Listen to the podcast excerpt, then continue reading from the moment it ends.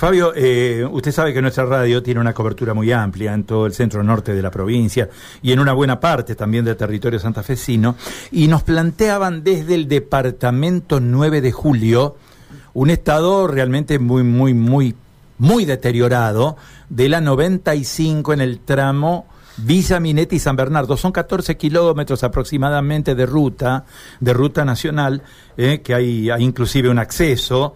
Eh, y nos hablaban del muy mal estado, sabíamos que estaban en obra. ¿Cuál es el cuadro de situación allí? Mal estado es poco decirte, diría, mira. Está dinamitada, la conozco, ¿no? La conozco, la ruta, desde el primer día que, que ingresé a Vialidad y fuimos nosotros los que hicimos el proyecto, porque yo insistí muchísimo en Buenos Aires con esa ruta. Eh, nos tocó la pandemia, tener que hacer un proyecto que nunca se había hecho acá, siempre todas las cosas se hacían en Buenos Aires.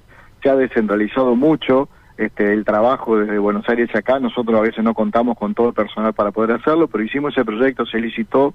Este, ya está la empresa Grecheta ahí en el lugar, ya armó su obrador y el primero de noviembre arranca, arranca ya este, a trabajar. Está trabajando en la parte de las banquinas y el primero de noviembre va a empezar a trabajar propiamente dicho en la calzada de esos 13,8 kilómetros son en la zona de San Bernardo, sí. Bueno, usted termina de dar una información que es importantísima. Primero de noviembre, estamos a prácticamente eh, seis días, de modo que, que este, es inminente el inicio de los trabajos para todos aquellos que están atentos, ¿no? Bueno, este, este es un mensaje de singular valor, de singular interés, el que usted termina de dar para la gente del departamento 9 de julio en ese tramo, ¿no? Es un tramo que nos lleva a la provincia del Chaco, nos lleva a Santa Silvina ¿eh? y a localidades de la provincia del Chaco, ¿sí?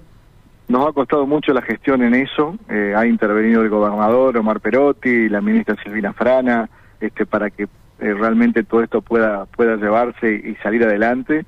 Eh, pero bueno, después de tantas gestiones y, y, de tanto trabajo en plena pandemia también, bueno, hoy podemos decir que se van a, se va a arreglar esos tramos que realmente es, está intransitable. Yo en un momento en Buenos Aires le, hablaban de querer hacer un bachiller, le digo, es imposible hacer un bachiller, estoy hablando un año y medio atrás, ¿no? Ya no se podía ir, digo, no se pueden ir caminando por la ruta, aquí por preferible ir por abajo, por la banquina y no ir por caminando por la ruta.